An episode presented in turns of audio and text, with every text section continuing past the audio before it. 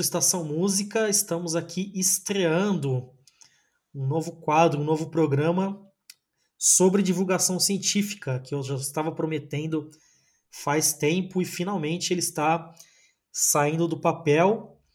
E para estrear aqui com chave de ouro, para a gente começar bem, começar aqui com, com o pé direito, eu convidei aqui uma pessoa muito especial, que pesquisou sobre um compositor, cantor, artista fenomenal que eu particularmente gosto muito, assim, né? Que que é todo, acho que quem acompanha o podcast sabe que é um, um dos artistas assim que eu mais gosto, porque o meu pai ouvia esse artista desde que eu era criança e tal, então é, um, é uma música que me remete a várias coisas, assim, né? E aí essa pesquisadora recém é, que, que recém defendeu aí a sua dissertação de mestrado é a Fernanda Marques e a pesquisa dela é sobre os aspectos latino-americanos na obra do, do Milton. Depois ela vai explicar melhor, falar o, o título do trabalho dela. O trabalho ainda não está no, no repositório da USP aqui enquanto a gente está gravando, mas assim que ele estiver, eu vou atualizar a descrição do programa e vou colocar o link para que vocês leiam o trabalho dela, tá? Mas eu vou começar aqui com, com a Fernanda se apresentando. Olá, Fernanda, salve, salve, tudo bem? E aí, É, se apresenta aí, fa- fala, um pouquinho aí do, do, do, do, do- do seu trabalho, fala um pouquinho de, de, de, de como você chegou nessa, nesse tema, né? Porque é, é, é muito interessante nessa coisa da, da pesquisa. Todo pesquisador é uma pessoa meio incomodada, assim, né? Tipo, a gente tem algum incômodo, alguma coisa que a gente tem uma curiosidade, né? E a gente vai a fundo, né? Para explicar Sim. aquilo, para organizar minimamente, né? Então, se apresenta aí para a galera e aí já emenda falando como, como que veio esse tema, como que você teve essa ideia de pesquisar sobre o aspecto da, da, da América Latina, né, na obra do Milton. Claro. É, bom, primeiro gostaria de agradecer o convite, né? Fico muito honrada aí por, por estar aqui é, compartilhando um pouco do que foi a pesquisa e que de algum modo você, você foi um participante ativo também dessa pesquisa, né? Não só nos cafés é, é, lá na cantina, mas também, enfim, trocando ideia pelo WhatsApp, a gente sempre é, se reunindo aí virtualmente para conversar e batendo uma bola, tirando dúvida, fazendo algumas escutas é, compartilhadas, enfim. Agradeço muito e vamos aí. Eu estudei música, né, há um bom tempo atrás. Hoje eu dei uma pausa, assim, é, na questão instrumental de prática mesmo. Eu tocava clarinete, é, estudei alguns anos o erudito e depois estudei popular no Conservatório de Tatuí, é, fiquei lá uns 10 anos mais ou menos. E aí depois, é, no finzinho, quando eu estava já saindo do conservatório, eu me enveredei para o choro e passei a frequentar rodas de choro, passei a, a tocar em, em, em rodas de choro, né? É, e o repertório, enfim, né? Tocando muito Pixinguinha, tocando bastante Jacó, enfim. E de lá para cá, a, a, o meu interesse pela história da música também sempre foi muito grande, né? E por isso eu decidi também fazer faculdade de história, fiz história, e depois acabei fazendo uma especialização é, em gestão de projetos culturais, e foi nessa especialização que começou a me dar um start sobre a questão da temática latino-americana, e por isso que o Milton veio logo em seguida, né? É, eu, nessa especialização, a gente tinha uma disciplina específica que falava sobre a, a cultura na América Latina, sobre o viés de, de produção cultural, né? Que na época eu trabalhava com produção cultural. E isso passou a me chamar muita atenção, porque me deu, me deu um, um, um susto, assim, de, como, de me perceber latino-americana. É, isso para mim era uma coisa que estava muito distante, e inclusive distante no sentido de que o Brasil dentro da América Latina, sabe, era uma coisa que, que não, não soava de, de modo tão, tão é, rotineiro, uma coisa tão em, já embrincada na nossa, na nossa sociedade, né? E isso foi me provocando, essa disciplina, inclusive foi uma disciplina dada pelo professor Denis de Oliveira, um, um, um intelectual muito bacana também, e, e aí essas coisas foram me provocando, eu fui me interessando, aí fui ler Veias Abertas da América Latina, fui me interessar, sei lá, por própria literatura, não sei, Gabriel Garcia Marques, fui ler outras coisas de outros países latino-americanos, além do Brasil.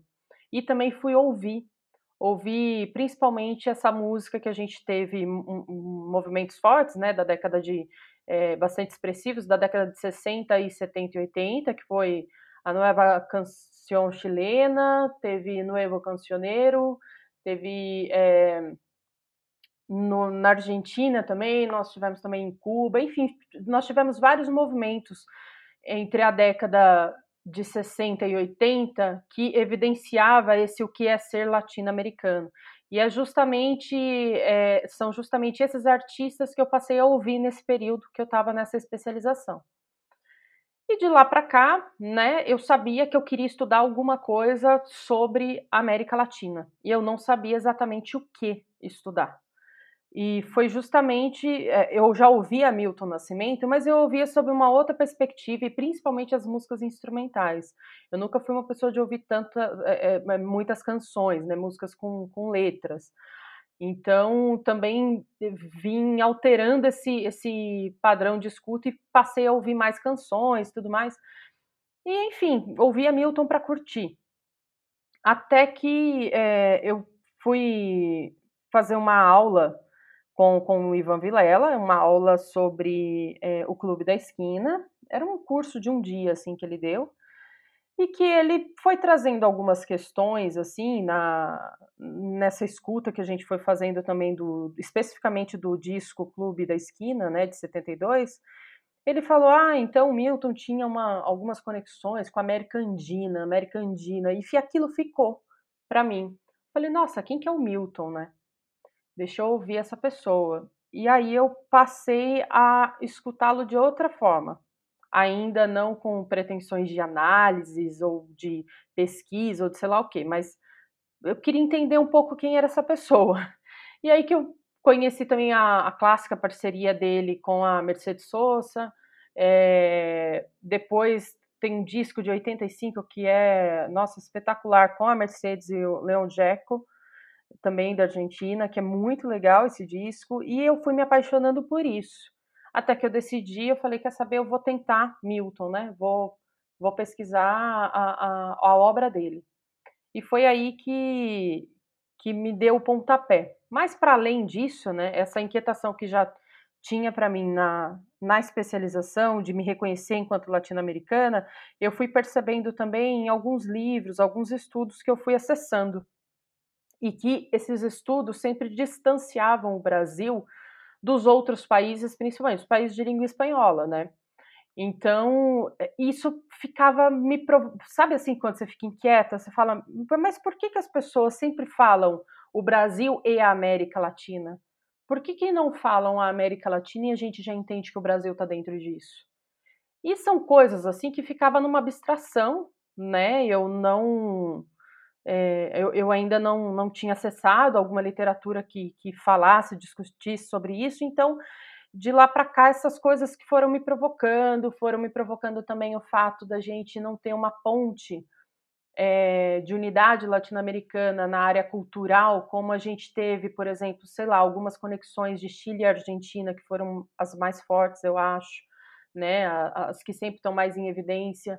Nós tivemos movimentos é, é, programáticos né, no âmbito cultural e artístico que nós não tivemos aqui no Brasil, porque, por exemplo, a, é, na Argentina, com Nuevo Cancioneiro e Nueva Canción Chilena, né, no, no Chile, você teve, de alguma forma, algum alinhamento programático. Você tinha um projeto político, cultural, você tinha uma intenção política também através, é, por trás desses movimentos, né, na época, que era um período onde os países latino-americanos também eles estavam vivendo, boa parte deles, ditaduras militares, né, regimes é, extremamente é, fascistas e tudo mais. Então, esses movimentos eles dialogavam muito por conta disso.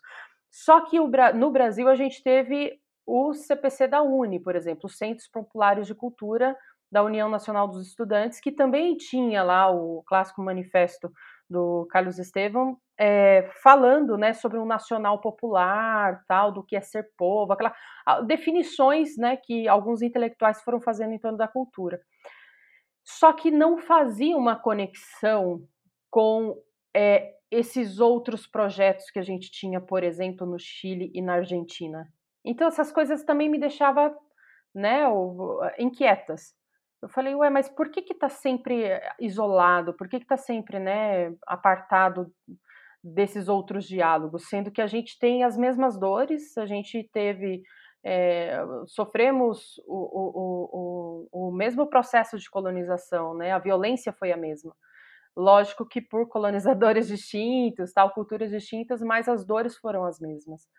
Então eu fico, fiquei com isso na cabeça e falei assim, eu acho que talvez o Milton pode ser essa pessoa que possa me proporcionar esse estudo, né? E eu tinha uma visão muito mais no início sociológica e histórica, né, sobre o estudo dele, do que musicológica.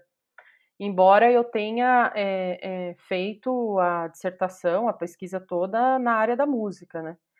Então, as minhas inquietações foram mais neste sentido, né? Deste lugar de quem sou eu e o que somos nós, o que é ser latino-americano e por que que a gente deve se reconhecer como latino-americano, né?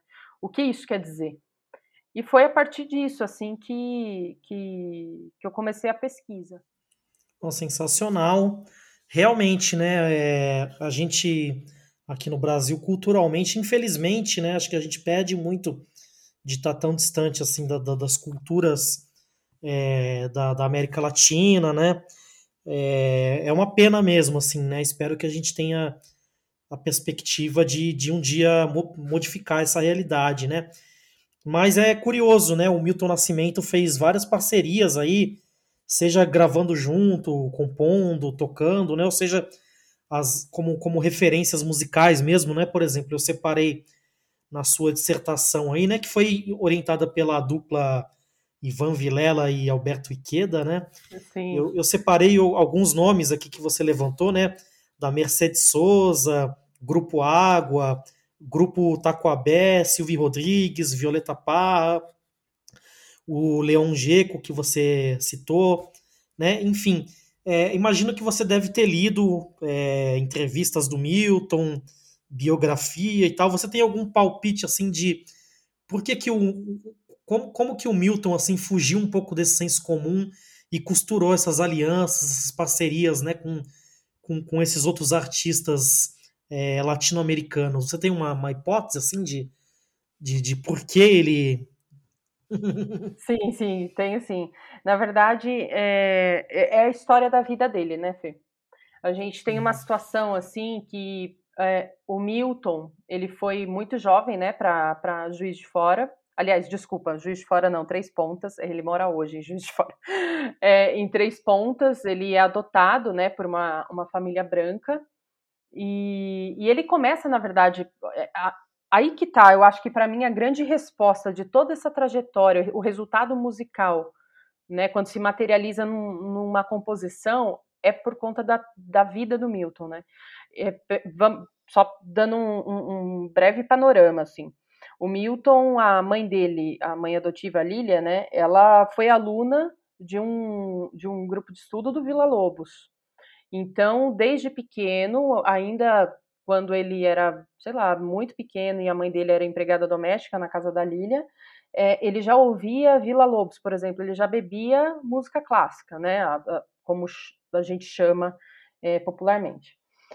E depois disso, quando a mãe dele falece tal, e ele acaba indo é, para Três Pontas morar com, com seus novos pais, né, sua família adotiva, o Josino e a Lília, é, lá o pai dele também trabalha numa rádio, numa rádio de Três Pontas. E essa rádio acaba, acaba proporcionando ao Milton outras experiências. Porque foi lá, por exemplo, que ele passou a acessar um repertório completamente alternativo, como o Ima Sumac, que é aquela cantora lírica peruana que tem canta todas as oitavas do mundo, sabe? E, e enfim, e é lá também que que ele acessa a Lene Everson, que se eu não me engano ela é brasileira, mas enfim canta canta, é, eu acho que jazz, não me lembro agora, posso estar falando besteira. E é lá que ele a, a, a, acaba acessando um repertório, por exemplo, latino-americano do Victor Hara, da Violeta Parra da, da Mercedes, enfim, essa, essa construção cultural, assim, de, de o que, que ele ouvia, né, desde sempre, desde criança, ela é muito diversa e muito plural. E além disso, você tem, ou seja, você tem toda essa parte, né, de, de escuta fonográfica dele, que eu acho que isso influencia muito. Você tem a parte dele enquanto crooner, então, enquanto o cara que está lá é, tocando nas noites, que ele tocava desde o pop, a bossa nova, que era o que estava é, no auge, tanto é que ele tem um disco de bossa nova, né, que é o Barulho de Trem, inclusive já escrevi sobre isso. Então, assim, a, a gente tem outra, outras influências. É, Beatles tocava muito, é, ouvia muito Beatles, não tocava tanto Beatles, mas ouvia muito, né, porque estava sempre ali na noite o, o, repertório era muito diverso, né? Quando você está tocando na noite em Belo Horizonte, como foi o caso dele. E paralelo a isso, você está vivendo um movimento musical na época muito forte, né? Uma, uma influência muito grande que é da bossa nova. Então ele está bebendo tudo isso. E aí quando ele se junta, por exemplo, com os Borges, né? Com o Márcio Borges e o, e o Lô, você tem o Lô e o Beto Guedes que tem ali um, um um cover dos Beatles. Então você tem influências de todos os lados. Principalmente, e aí para mim é uma das coisas mais brilhantes assim dele, da cultura popular de Minas. Da, daqueles rincões que ninguém acessa, acessava na, na época, né, enquanto indústria é, é, fonográfica, que você não via nos discos na época. Né, você via, enfim, de, de outra forma. Eu acho que Tiveram outros artistas que, que trouxeram essas contribuições também, mas é, de trazer congado para sua música, de trazer candombe, sabe, é, folia, de trazer, enfim, aspectos da cultura popular também, da, das músicas, né, das manifestações da cultura popular, ele também trouxe disso. E trouxe também não só por ele, mas também pela pelo Wagner Tiso, né, que eles começam juntos, com ele tinha, sei lá, 14 anos. Eles começaram muito jovem essas parcerias também. Então, e é, veja que o Milton é uma pessoa que ele é completamente aberto, assim, ele é um ele é um, um, um, cara que ele tem um caminho aberto e as pessoas vão passando pelo caminho e vão deixando presentes para ele ali. E ele vai absorvendo tudo isso, né? Ele vai absorvendo. As pessoas vão deixando e ele vai absorvendo, ele vai bebendo daquilo, ele não nega nada.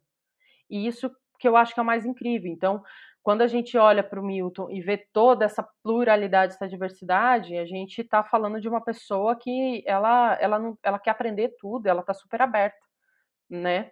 E que não é uma pessoa, a gente está falando de um músico que não, não fez uma escola específica. É, sei lá, aqui em São Paulo a gente tem, é muito comum a galera falar vim do clã, né? Ah, vim, sim, sim. sei lá, vim. É, tem o pessoal lá do conservatório também que tem uma escola bastante, eu acho, pautada na música universal do Hermeto. Então, assim, você não tem essas, essas é, linhas né, musicais determinadas dentro de uma escola e tudo mais.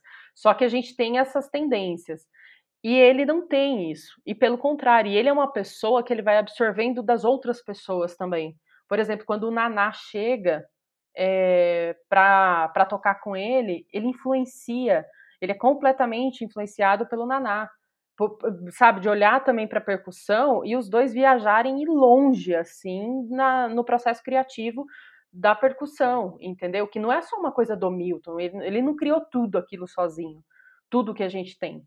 Ele, ele, foi um processo coletivo, só que é um, é um, é um tipo de coletividade tão, tão junto, tão é, é uma teia tão é, bem é, é, feita, assim, sabe? É um, uma coisa tão bem construída que é difícil, inclusive, a gente ficar isolando quem contribuiu com o quê, né? Então é muito difícil a gente olhar para o Milton e ver um homem só, né? A gente, eu não consigo, eu tenho essa dificuldade. Eu olho para o Milton, eu vejo muitas pessoas nele, né? Quando a gente ouve a obra dele, a gente vê muitas pessoas ali. E eu acho que de algum modo é, é um pouco é uma das minhas conclusões assim, né? Então, é, da, da onde vem essas influências, né? Vem daí e vem das relações que foi se, é, é, se construindo ao longo do, do tempo, né? Vai desde dos festivais de canção, que é onde ele estoura com a Travessia, né? Em parceria com o Fernando Brant. Vai quando a Mercedes é, ele é apresentado a Mercedes, né, no, no, encontro que tiveram junto com o Vinícius de Moraes, e aí a Mercedes, ele, ele nem acredita que está conhecendo a Mercedes, mas ele já era um grande admirador da Mercedes, mas aí se estabelece uma relação, vai desde quando o Grupo Água está aqui no Brasil em 75, fazendo uma turnê para conhecer culturas, na época chamada folclores, é, conhecer as culturas populares do, da América do Sul, passa pelo Brasil e de repente eles querem conhecer quem é a pessoa chamada Milton Nascimento que estão falando. E aí, de repente, eles estabelecem parcerias entre eles e essa troca vai se dando, vão se construindo. Então, ou seja, essa teia, né, ela vai, ela vai aumentando.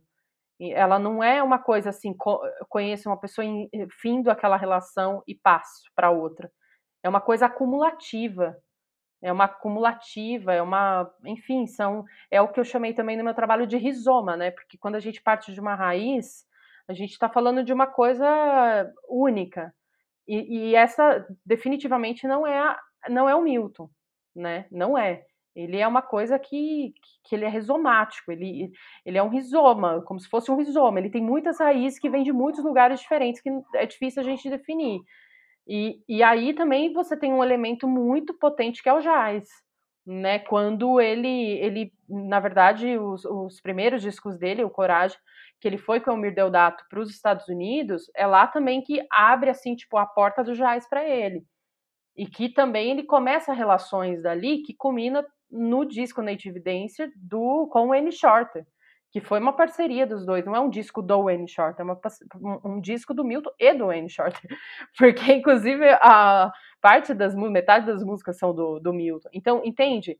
E, e, são coisas que vão se prolongando, são relações que vão se prolongando. Então é muito difícil a gente delimitar isso, né? Que nem é, quando a gente olha, sei lá, para Chico Buarque, quando Chico chega também na vida do Milton, o Chico também estabelece, claro, eu não posso afirmar aqui que é o Chico que trouxe a música cubana para a vida do Milton, mas é através do Chico que eu encontrei em vários depoimentos do Milton tal, que ele foi se aproximando de composições é, cubanas, que aí também vem Silvio Rodrigues, entende? Aí também a gente tem é, outros é, ritmos, gêneros que são variações da música afro-cubana.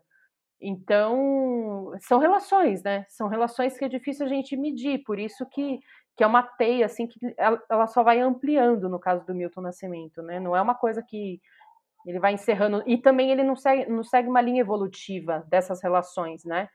É, sei lá, começa tocando de um jeito e vai evoluindo. Não, ele só vai ampliando o leque dele dentro do processo criativo. Ele só vai expandindo. Não, não existe uma questão de linha evolutiva também, de melhorar isso melhorar aquilo. Essas, esse tipo de, de construção, de julgamento, de definições não existe. Né? Assim, eu não tenho dúvida sobre isso, que, que hierarquização, sabe? É, enfim, essas coisas passam longe, assim, não, não faz parte do Milton Nascimento e nem do Clube da Esquina. E, e aqui eu acho que só é importante demarcar, né, de qual Milton Nascimento e de qual Clube da Esquina eu tô falando. Eu tô falando da década de 70, né? especificamente da década de 70, porque quando você pega os discos é, do Milton a partir depois do Sentinela, o Sentinela começa a mudar um pouco já, mas a partir do Sentinela você começa a ver outros arranjos, outra proposta de Milton Nascimento. É outro Milton ali, é, é outra coisa, que também tem a ver com a questão da indústria, do avanço da, da, da indústria cultural, né? Do mercado de, de discos, o que está vendendo mais, aquela coisa toda. Então a gente também não pode descartar que é, aí é mais uma hipótese, né? Eu precisaria estudar isso melhor para poder afirmar, mas que a obra dele também vai sofrendo alterações, né, estéticas, musicais, por conta também do que o mercado musical, o mercado cultural está exigindo naquele momento, né? Então, não por acaso ele passa a fazer parte de muitas trilhas sonoras de novela, né? E ele, enfim, ele sempre foi trilha sonora de filmes, de peças de teatro, coisas nesse sentido na década de 70. Mas ele começa a se atender um pouco mais essa, essa demanda de massa. Ainda não é, um, um, obviamente, né, um artista da massa, mas, mas ele começa a se aproximar disso, né? Que como as pessoas costumam é, classificar. Oh, muito bom, você falou várias coisas aí fundamentais, né? Mas essa coisa do Milton Nascimento meio incapturável, assim, né? Essa coisa sem classificação, assim, né? Que o som do Milton é o que é, é Milton Nascimento, né? Tipo, Sim. e é o que você falou. Ele é uma, ele é um mapa de muitas referências, né? Você imagina essa ideia do mapa mundi mesmo, assim, né? Tipo, sim, sim. Com, com, com a música dele você acessa muita referência, muita coisa, né? E, e, é, e é muito interessante isso. Se a gente pensar na, na época ali, né, nos anos 70, é, eu acho que ali a partir do, do, do Getúlio Vargas, da, da, década de 30, né? Você tem um esforço muito grande, e, e até antes disso, assim, mas acho que com o Getúlio isso se intensifica, da procura do que seria uma identidade nacional, o que seria uma música nacional e tal, né? e na, naquele momento se consolida como para o mercado, enfim, e, institucionalmente até como, como, o samba como uma música brasileira, né? O samba como uma música nacional. Sim. E eu, eu gostei muito uma coisa, acho que foi o Edmilson que falou, o professor Edmilson, na, na defesa da sua dissertação, que o Milton ele não é um compositor de samba, ele não é um sambista. Ele pode até fazer samba, Sim. Mas ele passeia pelo samba e depois vai para outra coisa, né? Vai fazer, né? Ele, ele no, no, Milton tem inclusive samba, né? Mas Exato. não quer dizer necessariamente tem também enredo, um tem o, o, Reis e Rainhas do Maracatu lá do, do disco de 78. Puta sambão. Sim. Não, e se você pensar que, que perto aí da década de 70, né, mais ou menos por aí, você começava até alguns questionamentos né, do, do, desse autêntico nacional, veio a Tropicália, para colo, colocou guitarra elétrica, mas era uma coisa mais provocativa, assim, né? Não, não, não, existia esse termo na época, né? Mas acho que eles ganharam muitos haters, né? De, de, de teve até marcha, né? Contra Sim. a guitarra elétrica e tal, enfim. Uhum. Mas o Milton é, é curioso como eu tenho um amigo meu, né, o, o Maurício Paz, né, que, que, que, ele sempre brinca, né, que, que tem, tem coisa que você não tá nem na mão nem na contramão, você tá na ciclovia, assim, né, você tá na ciclofaixa. uhum. você, você tá em outro lugar, assim, né, você não tá... O, o Milton, ele nem é o, o nacional, mas ele também não é tropicalista, né, então ele é um, uma outra coisa ainda, né, isso é, isso é muito interessante, assim, né, a maneira como ele se posicionou musicalmente na, na época, né, na, na indústria fonográfica da época. E, é, e é curioso, né, essa coisa, por exemplo, do, do N Short, que eu adoro esse disco, assim, um dos, dos meus discos preferidos, assim. Ai, os meus, é um dos meus também. né? Uhum. É curioso, né, como que, que, o Milton acabou se projetando também como, como um artista internacional, né, um artista mundial. É, o, o, Milton tem admiradores, tem fãs, né, no, no, mundo inteiro, né, não, não só no Brasil, né, e é mais do que justo, né, um cara que, que canta o, o mundo inteiro, né, e, e... Não, demais. Fê, só para você ter uma ideia, é, desculpa te cortar, mas só para você ter uma ideia, o, até foi o Gibran que mandou para mim na época, ele gravou com o Duran Duran, ele gravou com o Joey Anderson, ele gravou com é, o Paul Simon, meu, esse cara gravou, enfim, os nomes do, do jazz, por exemplo, tipo Herbert Hancock, é, esses principais nomes também, ele gravou com todas essas pessoas. Ele é uma pessoa muito mais global, mundial, muito mais, eu não sei qual nome dá para isso, do que a gente pode imaginar, porque eu só fui entender até onde esse cara foi sabe? Quando eu comecei a, a ouvir, pesquisar coisa dele, de encontrar, assim, é, é, eu montei até uma playlist, depois posso compartilhar com você, de algumas pessoas que gravaram Milton, algumas pessoas estrangeiras, é, enfim, ou artistas de vários lugares do mundo.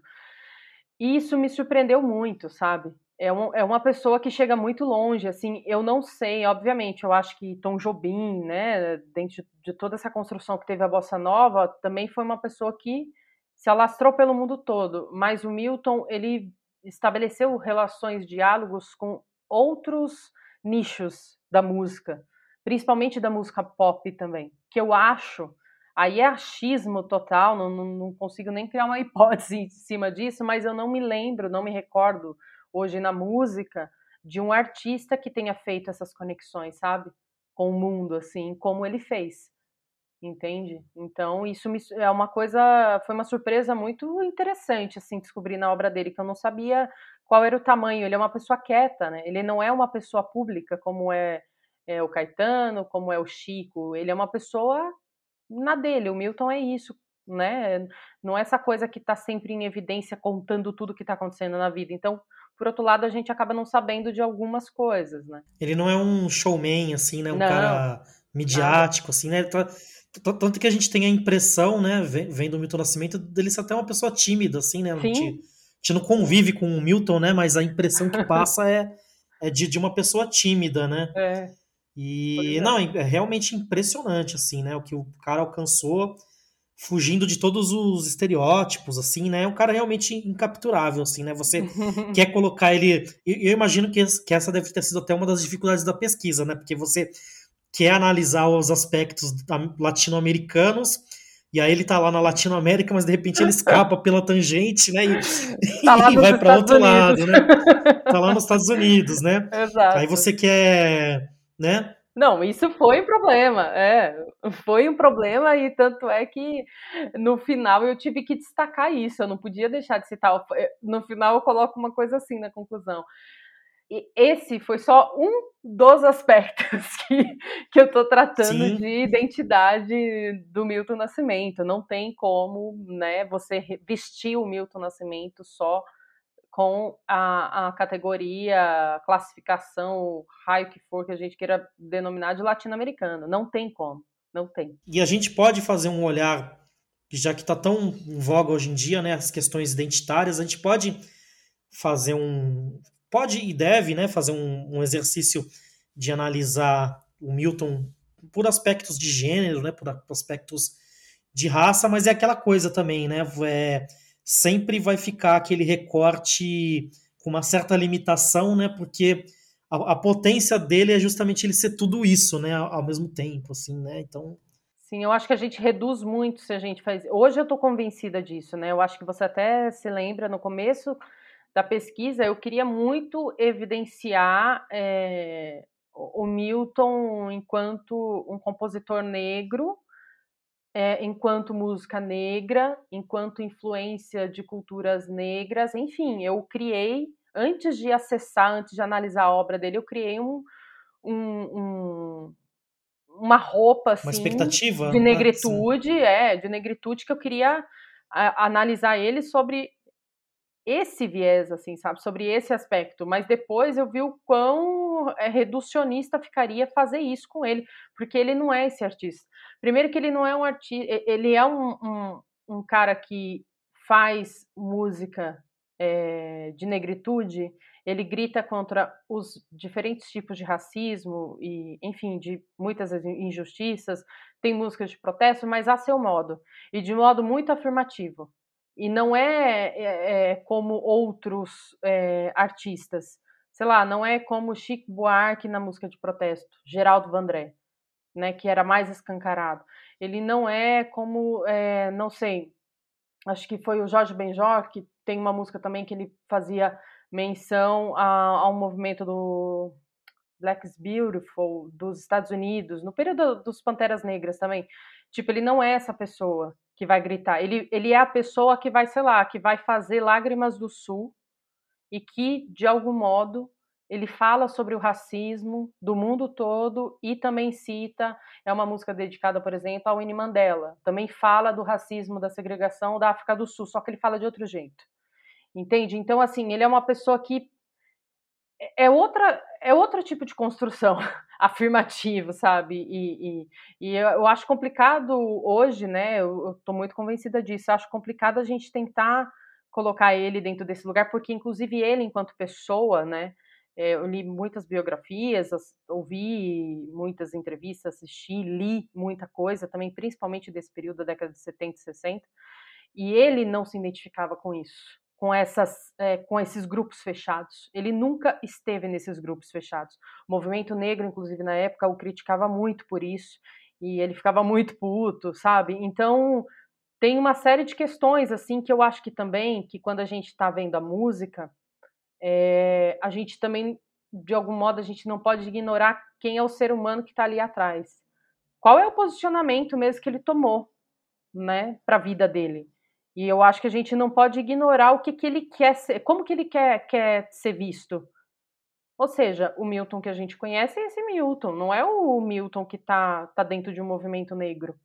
Não é, e a gente, eu tenho até dificuldade de visualizar isso. Hoje ele mudou muito, hoje as relações são outras, tal, mas desse período da década de 70, não. É um Milton muito aberto, é um Milton que não quer se fechar com nada, absolutamente nada. É um Milton que, que está aí para muita coisa ao mesmo tempo e está sempre junto e está sempre agregando, né? É, uma, é outra história, outra construção. Sim, não, e lidar com, com, com esse tipo de. Lidar com o Milton Nascimento, né, ou com qualquer outra figura assim complexa, né, é lidar com um contraditório, né, é lidar Sim. às vezes com, com outras estratégias, né, não, não, não é que ele negou completamente a luta racial, mas de repente ele encontrou um outro caminho, encontrou um, um, outro jeito de, é. de, de, de, fazer, né? Então é, é, é, bem, bem, bem interessante. Então, já, já que a gente já começou a falar um pouquinho das músicas, tá. é, eu separei aqui algumas músicas que, que você analisou no, no seu trabalho. A gente vai falar um pouquinho sobre cada uma rapidamente, trazer claro. algumas curiosidades sobre essas músicas. Você me mandou duas playlists que eu vou colocar na, na descrição uhum. do programa uma do Spotify e uma do Tidal. E aí eu, eu, também tomei a liberdade de fazer uma playlist no YouTube da Massa. Com Legal. Ah, eu tenho com, a playlist também criada, mas eu acho que o link o link tá na, na dissertação, esqueci de te enviar. Não, tranquilo. E aí eu tomei a liberdade de fazer uma playlist com as músicas que a gente vai conversar aqui nesse programa, tá? Então, Legal. quem quiser ouvir as músicas, tá? Ou quem quiser dar uma pausa agora e ouvir as músicas, ou ouvir depois o programa, tanto faz, mas vai ter a listinha, to todas as listas, a minha que é um pouquinho mais simples e a da a Fernanda que é mais, mais completa, né? Então eu separei aqui para a gente começar a falar a música para Lennon e McCartney, né? Que aí ele já chega realmente dando, dando uma porrada. E eu, eu acho que, que é legal, é, é interessante, porque eu acho que essa música ela resume bem isso que a gente está falando, né? Ele fala Sim. na música Sou o mundo, sou Minas Gerais, eu sou da América do Sul, então ele é, ele é tudo, né? Ele é muita, muita coisa, né? Exato. Então eu queria que você falasse um pouquinho sobre, sobre essa música, assim, aspectos que você achou interessante, porque ela é uma música, apesar de, de a gente estar tá falando da América Latina, ela é uma música musicalmente ela é uma música pop, né? Uma, uma música que até se aproxima um pouco do, do, de uma música dos Beatles, assim, alguma coisa do, do, tipo, e justamente endereçada, né, pro, hum. pro, pro, John Lennon e pro Paul McCartney, né? Acho que tem até talvez uma ironia nisso, né? Não, não sei, mas o que, que você percebeu aí de, de interessante nessa música dentro do contexto do seu trabalho? Bom, é, é uma composição do Márcio, né? O Márcio Borges, Loborges e do, do Fernando Brant. Não é uma composição do Milton, mas enfim, né? A gente conhece pela voz dele. É, e, na verdade, eu acho que eu colocaria essa música como uma demarcação, assim, afirmação do que é o Clube da Esquina também, sabe? Enfim, o Lô, é, quando eles conversaram para colocar a letra junto com o Fernando e o Márcio, eles pensaram também na parceria do Paul McCartney com o John Lennon, né? E, enfim, foi pensando nisso que foram construindo a música.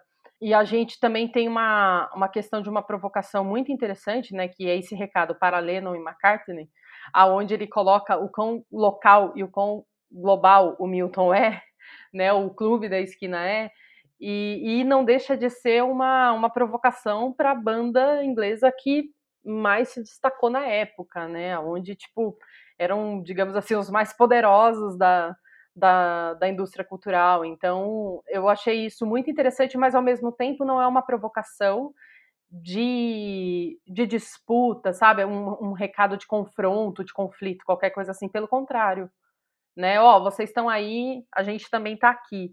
Então existe uma relação muito interessante com, com essa música, né? E a letra dela, ela demarca exatamente isso, né? Eu sou da América do Sul e eles falam, eu sei que vocês não vão saber, né?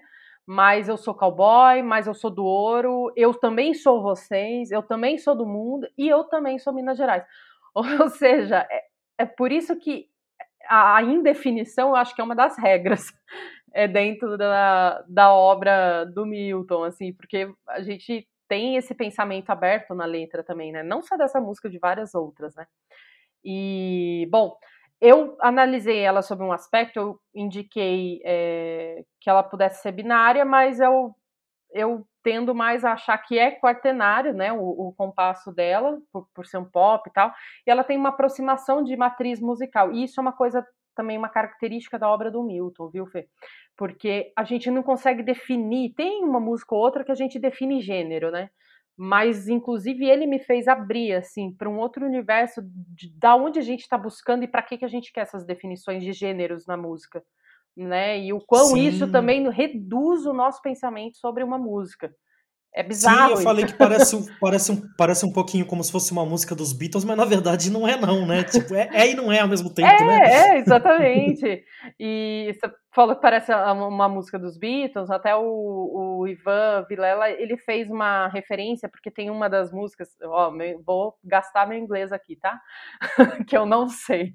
I Should Have Know Better, que é uma música do Lennon e do McCartney, tem uma frase dessa música que lembra muito a parte que ele canta Eu Sou da América do Sul. É assim, a melodia é exatamente a mesma. É uma sacada muito legal também que o que o Ivan fez pra, na, na, na melodia dessa música. Bom, e aí eu analisei ela assim, para mim ela, ela é, é, eu consigo enxergar ela um pouco como um rock, sabe? Aquele rock mais denso, pesado, que tá cheio de psicodelia. É, e também porque tem uma formação tradicional, né? Instrumentações tradicionais de, de grupo de rock da época, como guitarra, bateria, baixo, pandeira meia-lua, teclado e piano. Então, eu vejo assim, com muitas distorções também. É, e tem até aquele órgão, que, é um, que tem aquele timbre super é, comum também de grupos de rock, né? Sim. E eu acho que, assim, é um pouco isso que eu é, busquei evidenciar na música. Claro, tem outros aspectos, mas eu acho que, de modo geral, é aquela, é aquela coisa, pô, vocês fazem aí, eu sei, sei fazer Sim, também o que vocês fazem. Né? Exato, exato. E tem uma coisa também na, na, aí na letra dela que me chama um pouco a atenção, que é essa coisa do paradoxo do que é ocidental, né? Sim, sim. Então, ao mesmo tempo que existe uma crítica, existe uma afirmação sobre aquela crítica, né? Então, é, é um, um lixo ocidental, mas também não, não é, entendeu? Porque é isso, eh, não é uma contradição. Eh, as letras, né, que, que eles trabalham muito com isso, não é exatamente uma contradição, mas são, são coisas da vida, né, e desse mundo que existe dentro da cultura ocidental que eles vão trazendo de modo que, que vão afirmando, né, essa geografia, aonde eles estão e com quem eles querem dialogar e o que eles querem ser e, o, e, né, e que são tudo aquilo. Então, enfim, eu acho essa. A letra dessa música é sensacional para resumir é, essas questões, assim, sabe? De, de quem é, é Milton Nascimento, de quem é Clube da Esquina. Eu acho isso bem interessante. Não, muito bom, muito bom. Aí eu separei um bloquinho aqui, que, É. eu, que eu chamei até aqui do, do bloco revolucionário. que, que, é- que, que é aquele momento que aquele tiozão. Aquele tiozão lá de que, que tira selfie de óculos escuros dentro do carro, né? E, É. e, e fala que não tem mais música como, como antigamente, que hoje em dia é tudo uma merda. E aí, de repente, ele caiu de paraquedas aí no nosso programa, porque ele procurou Milton Nascimento no Spotify e, e caiu aqui, né? Essa hora ele não vai ficar muito feliz, assim, né? Ele não, não vai gostar muito. Aquele, aquele tiozão colecionador de vinil, né? E Sim, tal. sim, sim. Então, então, beleza, vamos falar aqui de Revolução, porque o bloco que eu separei aqui, né, Uhum. dessas três músicas assim que eu acho que tem coisas em comum, é o Canto Latino, que a letra é Sim. do Rui Guerra, né? Sim. Tudo que você podia ser do Márcio Borges e do Lô Borges, né? Uhum. Em parceria, né, com com o Milton e o São Vicente que é em parceria com o Fernando Fernando Brant, né? Sim. E são, enfim, três músicas que, que fazem menção, assim, diretamente ou indiretamente a processos revolucionários, assim, da, da América do Sul, né? Então, Uhum. para quem não conhece a história dessas músicas, aí fa- fala um pouquinho que, que referência que cada uma dessas músicas tá, tá fazendo Tá. é, a, a episódios históricos e revolucionários, enfim. Tá. Bom, eu acho que, primeiro, né, para Lennon e McCartney, como eu já, já mencionei, é um outro olhar revolucionário sobre a música, né? Que ele está ali evidenciando as múltiplas identidades e, enfim, igualando né, a importância desses povos. É, o canto latino, né, é, primeiro que é, tem um processo diferente né, de, de composição que o Milton ele fez a música em cima da letra do, do Rui Guerra, né? E para mim ela é uma revolução que está apoiando né, a, a, luta armada, tal, as ditaduras latino-americanas, mas é, que está trazendo muito do que é viver, do que é morrer, né, dessa certeza, das incertezas, e também está evidenciando ali a todo momento que a, a revolução está exposta e, e, e que também ela está em risco em muitos momentos, né? E esse destaque vem aparecendo na narrativa da música também, né? Que é o canto latino também, quanto uma arma artística poderosa que vai é, de alguma forma apoiando e conclamando a revolução. Então, o canto latino tem, tem um pouco disso, né? E o só que perceba também, né? A gente tem essas diferenças de intenções e, e do modo como elas se apresentam também por conta dos seus letristas porque no Paralelo e McCartney a gente tem é, o Fernando Brant e o, o Márcio Borges. No canto latino a gente tem o Rui Guerra, que inclusive já era mais próximo né, de, de grupos de guerrilha, de, de, uma, é, de uma arte crítica, de, de protesto na época, aquela coisa toda. E tudo que você podia ser já é uma coisa que eu chamo de música de montagem, porque é uma música, se você lê a letra dela, né, em si, ela parece, não sei, cada, cada verso, ela tá ali meio que isolada, entendeu? E se você quiser buscar muito sentido, talvez você não encontre um sentido lógico tão exato. Porque vai montando, é uma, uma lógica de montagem que eles usam do cinema, que você vai montando cenas. E a música acaba sendo dessa, dessa forma também. E ela foi inspirada na Revolução Mexicana, né? A letra ela é influenciada da, pela Revolução Mexicana por conta do filme Viva Zapata. É, e que o Zapata, o Márcio Borges é, conta né, essa história, ele fala que na época é, eles queriam viver aquilo que era o Zapata, aquilo que o Zapata representava. Né? Ele queria ser aquilo né, transportar um pouco aquela imagem né, que, que tinha do, do filme, principalmente Viva Zapata, para música, né? E, e enfim, é um, de uma estrada aberta, de, de buscar os sonhos, de uma revolução possível, e sempre também de modo afirmativo. Porque tanto, embora a letra seja do Rui Guerra, não seja uma pessoa do Clube da Esquina, mas a gente tem no Paralelo McCartney, no Tudo Que Você Podia Ser, letras mais é, voltadas para um lado propositivo da revolução, né? Desse momento que o Brasil estava vivendo de ditadura militar. Então era muito complicado você fazer, não conectar a realidade que o país estava passando, não só o Brasil, mas como outros países também, com todo o contexto. Por exemplo, o canto latino, ele não está fazendo uma referência somente ao Brasil, entende? Ele também está fazendo referência a outros países latino-americanos que estão passando ah, pela mesma situação de ditaduras como o Brasil. Né? Tudo que você podia ser está tá, tá, inclusive, é, evocando um tempo que é parecido com o que o Brasil estava passando, mas não tanto, né? Porque a Revolução Mexicana, na verdade, a gente tem um outro contexto de, de, de do campo, de uma revolução é, de camponeses, é, uma revolução que algumas pessoas falam, não, é completamente anarquista.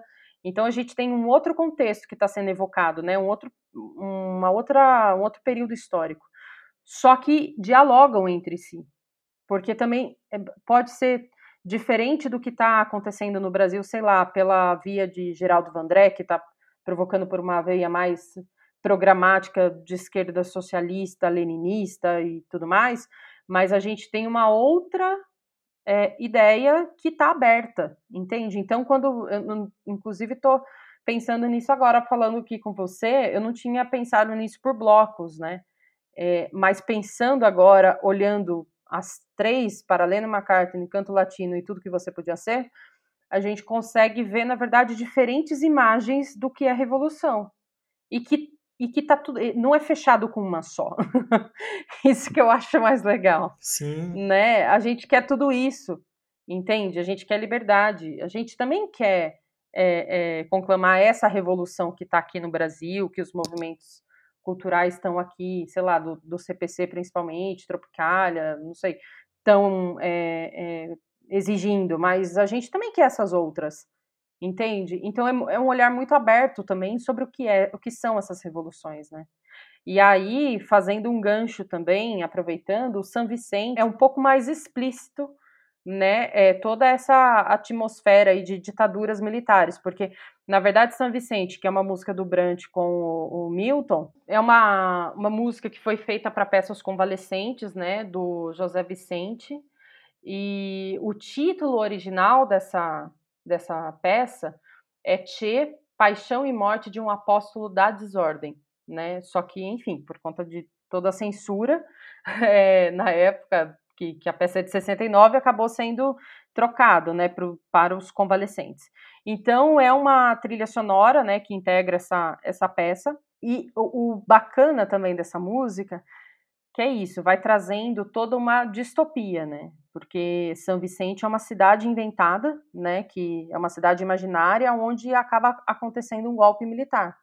Então a história acaba se passando, né? Através da, da dessa música e como que o sofrimento do, do povo latino-americano diante de tantos regimes e ditaduras militares é o sinal, é, é o cenário é, principal também dessa poesia de, de São Vicente.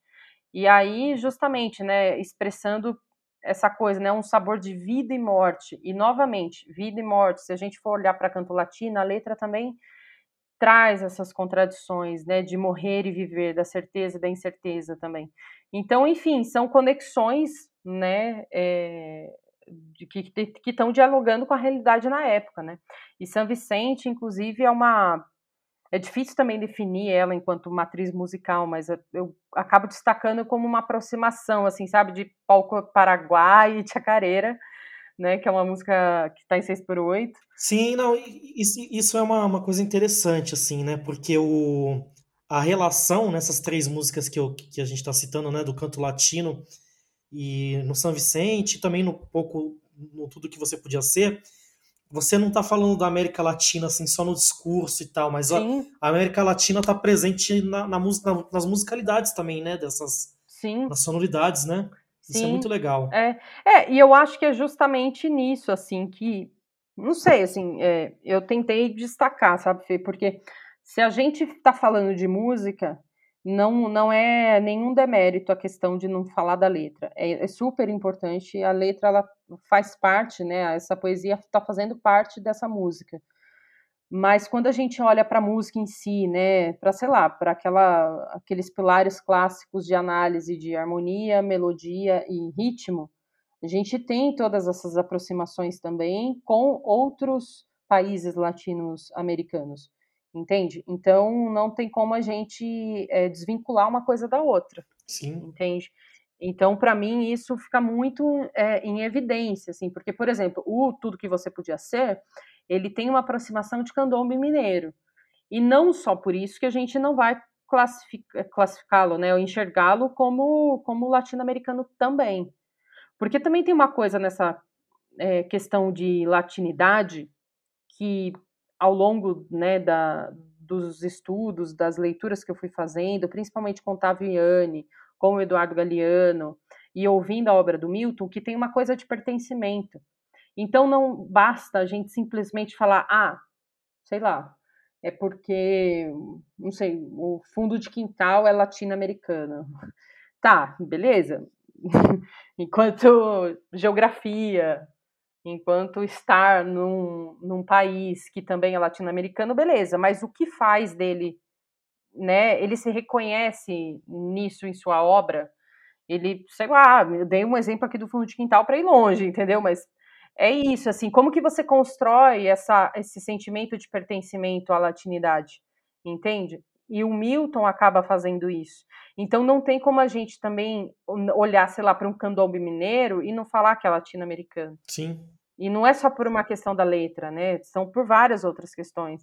Não tem como a gente olhar, sei lá, para a forma como o Lô toca aquele violão é, de nylon, com cordas de nylon, com aquela palheta, que, sei lá, o, tinham grupos de rock já fazendo isso na época, mas não tem como a gente olhar para isso e não falar que isso não pode ser latino-americano, porque existe esse esforço, sabe, de pertencimento, existe esse reconhecimento, existe essa necessidade de se colocar como latino-americano de forma não escancarada, porque é isso, como o Milton não fez parte de nenhum movimento latino-americano dentro de um projeto, né, latino-americano, aquela coisa toda, não fica escancarado, né? Pode ser sutil, mas existe, entende? Então, é, é, isso para mim eu acho que o, o que mais pega, assim, né? Como que você, a gente constrói esses, essas referências do que é ser latino-americano também, porque e aí eu concordo muito com o Iane e com o Galeano, que é aberto.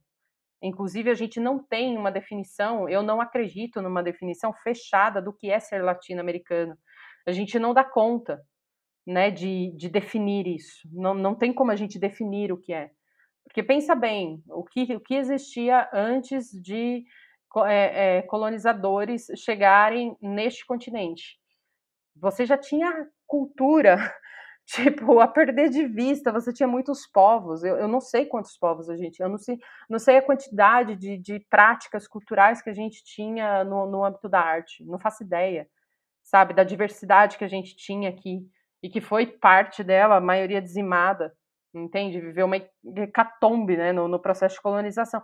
E aí você tem todo um processo de colonização da, da branquitude por conta do Ocidente, e aí também você tem todo um processo de escravidão, onde você tem outras contribuições culturais que são das pessoas escravizadas de diferentes regiões da África. Então, assim, é difícil a gente definir o que, que é latino-americano, porque o latino-americano, ele, ele tá bebendo de estudo, né? Tem uma música do, do Ney Lopes, eu não sei se você conhece, é... Ai, como que é? Afro... Afro-latino? Afro-latino. É, eu acho que é, é meu, Afro-latino, é sensacional. Tipo... Eu não lembro. Eu sou ruim de lembrar a letra, desculpem. É, é, Mas é eu ouço essa música do Ney Lopes. É, é. Isso, é isso mesmo. Eu acho que é um mambo, um merengue. Eu não lembro qual que é o. A, é, é, muito bom essa música. Exato. Então, sabe, eu acho que isso resume bem, tipo, Ney Lopes é, trazendo uma música como essa. Fica para mim muito evidente o que, que é. Entende? É, um, é uma coisa muito aberta. Eu acho que a América Latina é isso, é uma coisa muito aberta e não tem como a gente definir o que, que ela é. Entende? E aí que eu acho que o Milton tem toda, né, traz toda essa imagética também dessa América Latina aberta. Entende? Que ela continua sendo, né? Que é uma coisa que ela não é, ela vai sendo. Entende? E ela Sim. vai indo, vai, vai. É o gerúndio sempre, entendeu? Sim.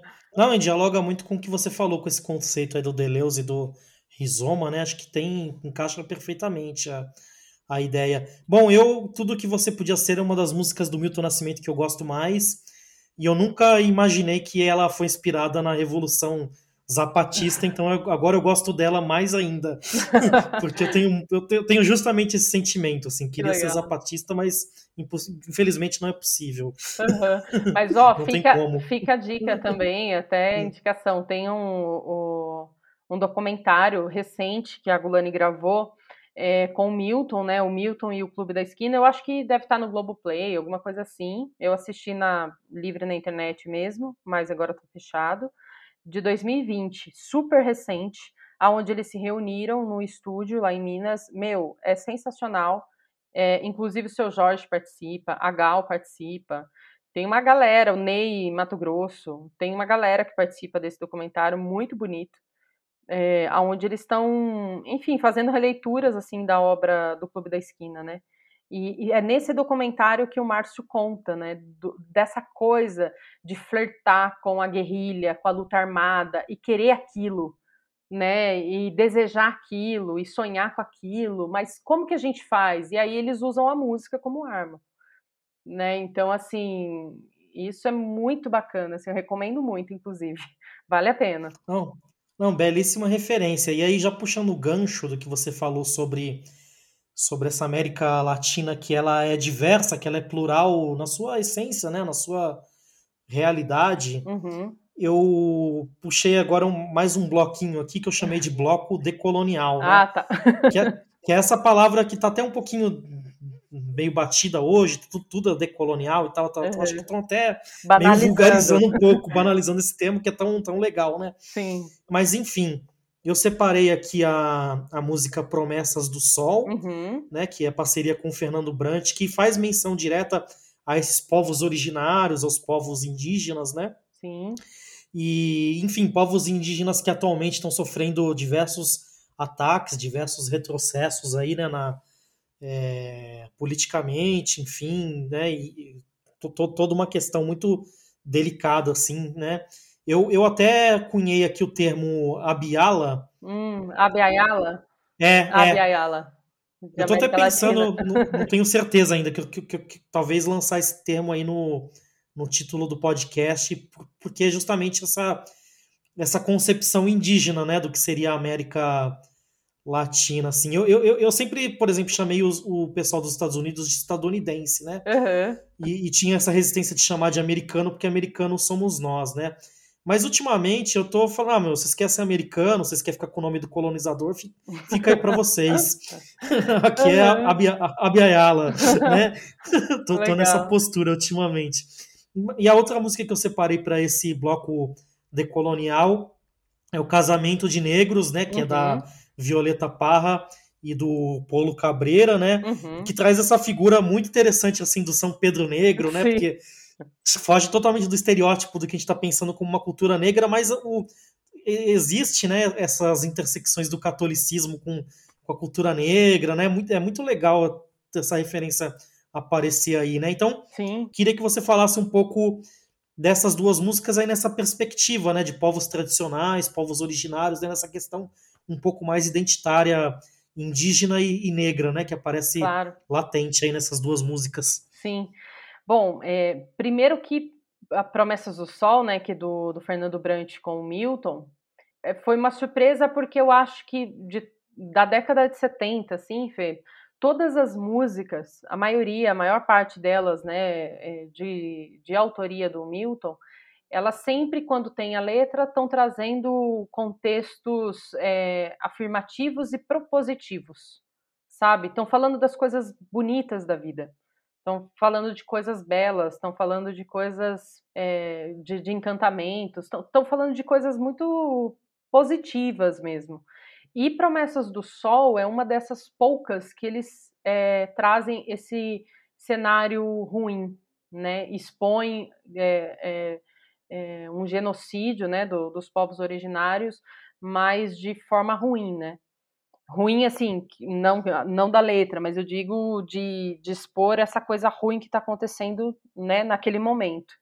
E aí, só antes de, enfim, entrar no, no Promessas é, do Sol também, é interessante porque é, é um diálogo com a cultura é, indígena de vários povos originários, que o Milton não só estabelece a partir dessa música, mas a partir de várias outras, por exemplo, com o Pai Grande, né, porque ele tem uma paisagem é, é, sonora da Amazônia brasileira, e que quem trouxe isso também foi o Naná Vasconcelos, né, né, dentro dessa música de 70. A gente tem outras músicas, que é o Canoa Canoa, que está no disco de 78, que inclusive o Canoa Canoa está falando dos avacanoeiros, mas está falando de uma de, de uma uma veia é, é, de enaltecer esse povo por serem é, exímios remadores, sabe?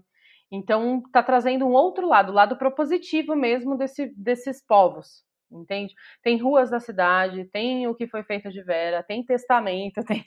Enfim, ele tem um disco que é o Chai, que eu não me lembro agora o ano, mas eu acho que é da década de 80, que é um disco incrível, né, de, de experiências que ele teve. Tem aquele ah, teve uma, uma turnê recente dele, Semente da Terra, se eu não me engano, também em homenagem aos, aos povos originários. Então, assim, o Milton é, uma, é essa pessoa que dialoga com muitas culturas, com muitos povos, sabe, ao longo da vida. Isso foi uma coisa muito surpreendente para mim.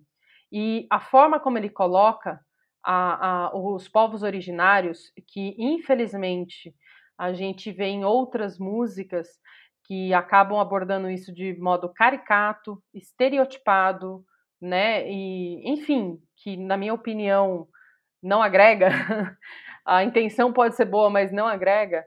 É, o Milton ele está numa outra corrente, sabe? A, a, forma como ele ele traz os povos originários para a música dele é extremamente respeitosa é, e de muita admiração, sabe? De muito cuidado. Então, isso é uma coisa para mim que, que até me emociona, assim, sabe? De, de ver como é, ele tem essa sensibilidade, não só ele, mas Fernando Brant, né, que, que compartilhou essa música Promessa do Sol com ele, tem essa sensibilidade para tratar de uma temática como essa dentro da, da indústria fonográfica na época, né? Porque, enfim, é, é diferente da gente ver hoje é, discos de músicas indígenas né, do que você vê essa temática presente, né? Então, enfim, só para trazer um cenário aí que eu acho que isso daí foi, foi foram algumas inquietações também para mim, né? No Promessas de Sol, né, do, do Brant com, com Milton, eles acabam recriando um, um ambiente indígena e ritualístico, né, na música em si. Então, no próprio ritmo, a gente acaba fazendo essa associação, né? E é uma música que eu fiquei insistindo muito, inclusive no, na fórmula de compasso dela, eu ficava contando, eu, contei de cabo a rabo quaternário. Aí depois, fazendo as escutas compartilhadas com o Ivan, a gente foi identificando outras quebras de, de tempo dentro da música. Né? E aí também já foge de um estereótipo que ai, toda música indígena então, a música do, dos povos originários são tudo dois por quatro, lá com o cachixi marcando, e é isso, sabe? E não, não sai de. Meu, é, é a coisa mais bizarra, né? Que, que a, a, nossa ignorância sobre essa cultura pode, pode reforçar, assim. E que eles estão nessa outra lógica, assim, sabe? Eles estão levando essa música é, é, indígena para outro lugar, com promessas do sol. E ela é uma música que tem uma parte única, né? Que, que a gente fala que é uma única melodia, e depois ela feita novamente, só que é, eu acho que oitava acima, se eu não me engano. E, bom, e, e, tem muita polirritmia nessa música também, eu acho que principalmente pelo, pelo papel do Grupo Água, que participa desse, dessa gravação, com instrumentos, né, que a gente associa essa sonoridade, associa de modo muito genérico, tá? Isso até menciono porque é até vergonhoso, eu não tenho um repertório, um conhecimento, né, para definir o que, que eu estou chamando, inclusive, de música andina, mas que é um repertório que a gente associa à música andina, por conta do, do charango, por conta da, da zamponha, e, enfim, do bombo legueiro e tudo mais. E o grupo Água, né, que é aquele grupo que eu mencionei no início, que veio fazer uma turnê na África do Sul, da, desculpa, na América do Sul, em passar por vários países para ir conhecendo as culturas populares desses países E aí eles ficam um tempo aqui, inclusive ficam um tempo na casa do Milton e acabam gravando esse disco juntos, né? E participa de Promessas do Sol e de Caldeira. E aí no Promessas do Sol eu acho que tem muito a, a, contribuição que eles trazem para a Promessa do Sol fica muito evidente na sonoridade, né? E isso é muito bacana. E aí a temática da letra, né? Que, que me pegou um pouco, que distou um pouco das outras letras que a gente tem ao longo da, ao longo da década de 70, que está tratando da hecatombe, do genocídio do, dos povos originários. Só que eu fiz uma leitura também que, assim, eles também mencionam o sol, e na minha opinião, enquanto uma entidade sagrada, né? Que é, é um dos deuses mais importantes para os povos Aymara e Quechua da América Andina. Então eu trouxe esse outro olhar do sol. É, cada eu vi outros trabalhos que trazem outros olhares, mas para mim essa promessas do sol remete muito a isso, né? Porque tá tá trazendo todo, expondo todo um, uma situação bizarra, né? De, de, de genocídio, de violência é, é, que esses povos estão sofrendo. E aí você traz o sol enquanto um deus, né? É importante para que, que seja algo, é, uma força, né? Que, que eles recorrem, né? E, enfim, a música ela denuncia, denuncia, através das letras todas essas atrocidades né, dos povos originários e desde a chegada dos colonizadores. E é um período também bem complicado, né? Porque é um período que a ditadura militar está literalmente passando a boiada em cima dos povos originários, como sempre fez, mas era um momento bem complicado da, da década de, de 70, né? Então, não tem como a gente desvincular é, essa letra também para o que estava acontecendo naquele período, né? Bom, e Casamento de Negros, né? É, primeiro que é uma música que ela foi recolhida e adaptada do folclore chileno pela Violeta Parra, então, o que a gente tem assim de informação não é uma música da Violeta, né, é uma adaptação dela. E a, aquela última estrofe, que se eu não me engano é aquela que está falando do São Pedro Negro, é do Paulo Cabreira. Então, enfim, é, é uma música que a gente conheceu, eu acho que eu acho que não anteriormente, né? Eu acho que a gente passou a conhecer mais com essa versão do, do Milton. E é uma, uma música que ela está internária, eu também acabo colocando ela como uma música andina, né, enquanto matriz musical, eu não sei dizer exatamente qual é, mas também por conta do destaque do, dos instrumentos, né, que, que são, são bastante tradicionais na música andina, que é o charango, o bombo legueiro e a é uma flauta, mas que para mim assim ela está trazendo um som de zamponha, um timbre de zamponha. Então por isso que eu também fiz essa essa menção. E para essa música, a gente, a Promessas do Sol, a gente teve a participação do Grupo Água, né, do Chile, e dessa música Casamento de Negros, a gente teve a participação do Grupo Taquabé, é, já no disco de, de 78, né. E o Grupo Taquabé também tem um perfil parecido do, do que foi o Grupo Água, né? Um pouco diferente, porque alguns deles tiveram formações tradicionais também em conservatório. Então é um pouco diferente é, do, do Grupo Água. Mas, enfim, as características acabam evidenciando como, como foi no Promessa do Sol, né? Dessa música andina. E dessa música, além dessas vozes sobrepostas também em camadas que a gente tem é, ao longo da, da música, né? A gente tem a letra dela que é uma coisa bastante curiosa e muito provocadora. É, essa letra, ela é, enfim, uma eu chamo que é uma ode à negritude, né, do início ao fim, né, que está contando a história de um casal de negros que eles se casam, só que no dia seguinte a noiva acaba morrendo. É, é uma tragédia, só que assim o foco não é para tragédia o foco dessa música está trazendo é, do que era negro. Tudo era negro naquele casamento, né? E, e, do início ao fim ela vai se construindo e reforçando essa identidade cultural do povo negro. Então, eu acho que o que mais pega nessa, nessa música para mim é isso e que é o que eu acho mais bacana, assim, de, de destaque para fazer.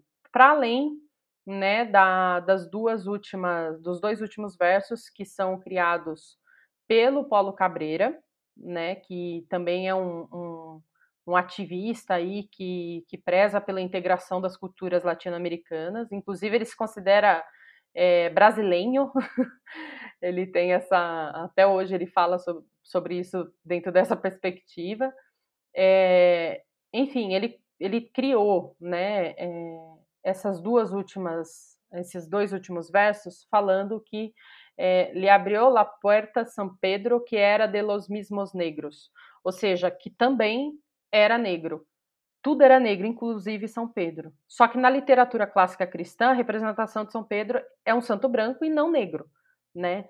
Só que é uma provocação, é, eu acho que de, de, algum modo, né, com, com o que a gente tinha ali prevalecendo na época, que era a igreja, a igreja católica cristã da branquitude, né, é, que inclusive, enfim, que esteve ali no aparato no processo de escravidão e que aqui a gente tem uma uma reviravolta, né? Então eu fico pensando o que foi na época essa provocação com a igreja. Não, não sei se isso reverberou, não encontrei nada falando sobre, mas eu achei muito, muito, muito bacana é, ele ter adaptado né, um final aí para essa música trazendo São Pedro Negro.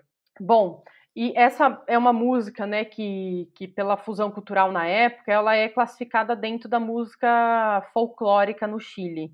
Eu não sei dizer é, o que, que eles entendem como música folclórica, se é a mesma coisa que a gente, né? Não pesquisei sobre isso, mas é como a gente encontra é, menção assim em várias entrevistas falando sobre essa música, né?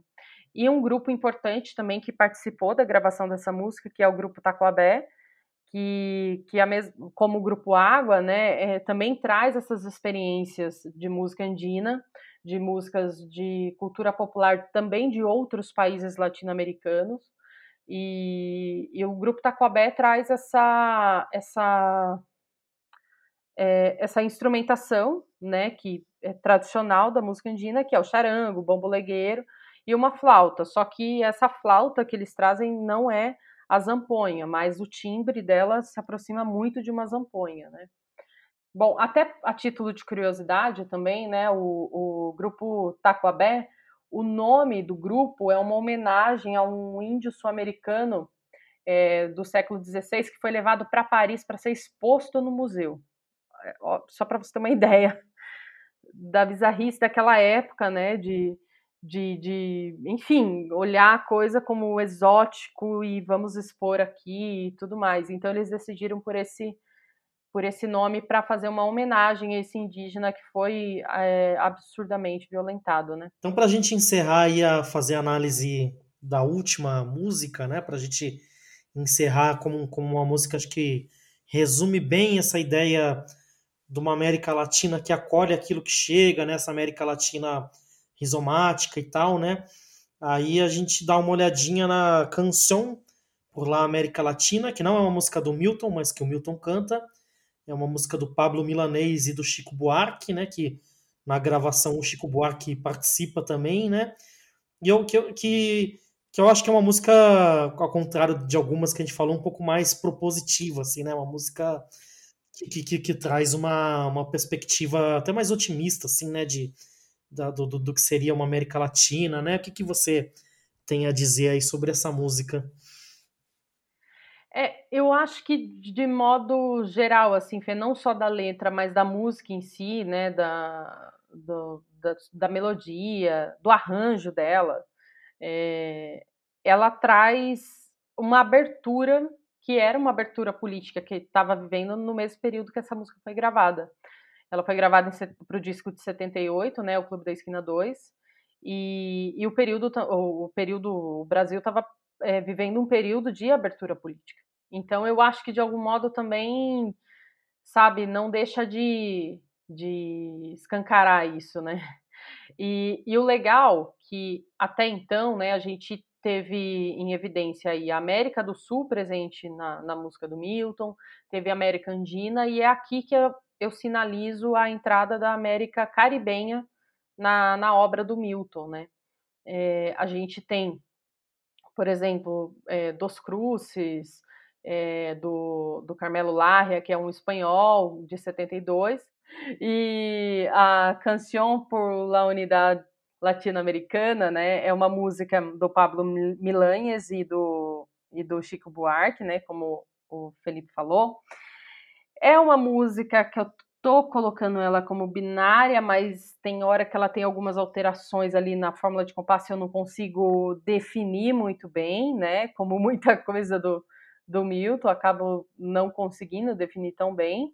E é uma música que eu estou colocando como música cubana, de forma genérica, porque eu não, não consigo também trazer essa definição de que de qual é o gênero, né? O que, eu, o que eu consigo identificar é essa sonoridade caribenha, e que, enfim, é o momento onde a América Caribenha está aparecendo ali na, na obra do Milton. E também, é, eu acho que, como também já mencionado, a, essa aproximação né, com a América Caribenha se dá um pouco por conta do Chico, do Chico Buarque, né, que é um compositor que está trazendo ali diferentes identidades da música caribenha também, é, principalmente por Cuba, para a sua obra, né, como o os Anos Dourados, O Meu Amor, tem algumas trovas cubanas, que é o Tanto Amar e Yolanda, que o próprio Chico está trazendo.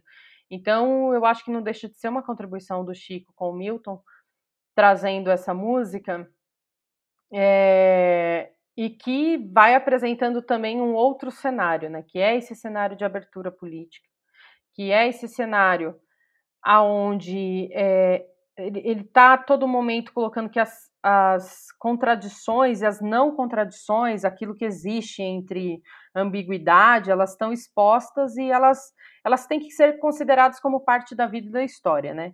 E a unidade latino-americana é, é, é, um, é o fato de acolher aquilo que vai chegando. Então, quando ela chega, ela pode se transformando, ela pode ser completamente alterada ou também descartada. Então, essa letra ela vai trazendo aquilo que para a gente é viver e aceitar como se dá a unidade é, é, latino-americana, né, das culturas, os povos que compõem a América Latina. Eu analisei a letra sobre, é, sobre essa perspectiva, né, e, enfim, e também ressaltando que no final dos anos 70, né, a gente teve uma mediação cultural muito importante entre Brasil e Cuba. Então, não deixa de como a gente teve lá na Argentina, no Chile, no começo do, da década de 70, não deixa de ser também movimentos como a Nueva Trova, a Nueva Trova Cubana, movimentos que também influenciaram é, essas relações do Chico para que culminasse nessa gravação com o Milton. Não sei se pode ficar um pouco confuso, mas é porque são as relações que, que eu citei lá, na, lá atrás, né? Elas vão se estabelecendo e a gente não consegue ir medindo, né? Como que, que isso vai se, sendo demarcado. Na verdade, elas só vão acontecendo, a gente não consegue definir muito bem essas coisas, né? E, bom, é, eu acho que de destaque também nessa música, que é uma coisa que eu sempre ouvia e eu falava assim, nossa, eu acho que eu estou ouvindo errado. Que tem uma parte na, na música que, é, que coloca assim, a história é um carro alegre, cheio de um povo contente, que atropela indiferente todo aquele que a negue. Nessa parte, a gente percebe aquele woodblock entrando e fazendo a marcação de um tempo, como se fosse um metrônomo, né? E a gente percebe o desencontro entre a, o Chico e o Milton cantando. Então, um vai cantando, o Chico vai acaba cantando a melodia de modo atrasado em relação ao Milton. E isso é uma coisa para mim que foi eu ouvia e eu não sei, sabe quando você fala assim, eu acho que isso faz parte do arranjo? É, e depois. Exato! Eu, eu, eu juro por Deus, isso foi o que mais me encanou nessa música. Assim, eu falei, mano, não é possível. Será que faz parte da música isso daqui? E eu acho que não. Porque depois que eu fiquei sacando essa, essa marcação de tempo, eu falei, meu, isso é uma marcação de tempo. Eu não sei, Fê, se você tem uma avaliação diferente, mas para mim isso ficou muito evidente. Está marcando o tempo ali, porque a coisa está desencontrada. Por outro lado, eu acho que, que ficaria caricato também se, ah, estamos aqui deixando o metrônomo, entendeu? E também ficaria ruim. Então, não sei, eu acho que foi uma escolha uma escolha dentro de uma estética que fizeram que tá tudo Deixa certo. assim mesmo, né? Exato. Deixa assim, tá legal. É. Não, isso que você tá falando me, me lembrou, uma vez eu tava assistindo o programa do, do Jô Soares, faz tempo isso, né? Aham. É, e, e aí era uma entrevista com o Paulo Jobim. Acho que era o É. Paulo Jobim e, e o Milton Nascimento, se eu não me engano. E aí o, o Paulo Jobim contou um episódio do, do Tom Jobim que, que o Tom Jobim ficou pistola lá com, com o Milton, porque ele, Hum. ele queria que o Milton Nascimento cantasse Olhe Maria Ah, na divisão rítmica que estava escrito na, na, na, na merda da, da partitura. E, e aí o Milton falou assim, pô, se você quer que eu cante o negócio robótico desse jeito, né, Aham. mecânico, você não faça mais músicas com o Chico Buarque, porque eu não consigo cantar essas músicas tão bonitas sem, sem cantar emocionado, assim. Aí quebrou as pernas totalmente, né, do, do Tom Jobim, né? aham. Não, ainda mais Mas eu acho que tem, tem, tem, a, é, tem a ver com isso que você tá falando, né? Aham. O. Milton é incapturável até, até pelo metrônomo, né? Não, demais. O, o que, o, que ele, o que ele faz é melhor do que o metrônomo, né? Total, total. Tanto é que tem polirritmia na música inteira, não só nessa, mas a polirritmia é uma característica muito forte assim do Milton, aonde você vê, é, sei lá, sabe, a, a melodia tá, tá num caminho, os acordes estão tudo fora da cabeça do tempo, né? A, a harmonia. Então, e o, o, o, o, ritmo, os instrumentos de percussão estão em outro. Então, assim, a polirritmia é uma regra do Milton, sabe? É uma regra assim, eu não preciso estar quadradinho aqui para você. tipo, Ele não pensa, sabe? Ele pensa na, na- no processo criativo, ele pensa na música em si, ele não está pensando nas lógicas que a gente construiu, né? Para a gente enquadrar. Então, e, e um exemplo disso é a própria música é, Maria Três Filhos, né? Que, que o violão, se eu não me engano, é essa, que o violão tá, tá em ternário e o, o, a melodia em binário, tipo, e, e não cruza, sabe? Você vai construindo uma camada e a coisa vai se, se vai linkando, é, ligando uma coisa a outra, maravilhosa, que de repente se encontra lá no refrão, entendeu? Quando tem uma, uma polimetria 3x4 com 2x4.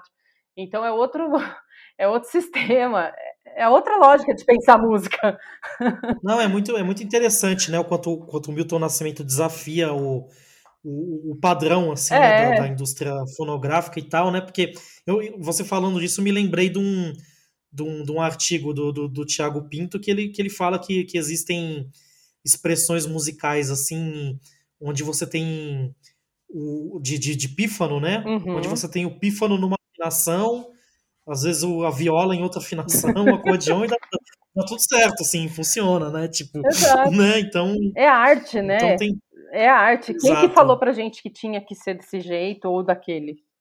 Entende? Sim.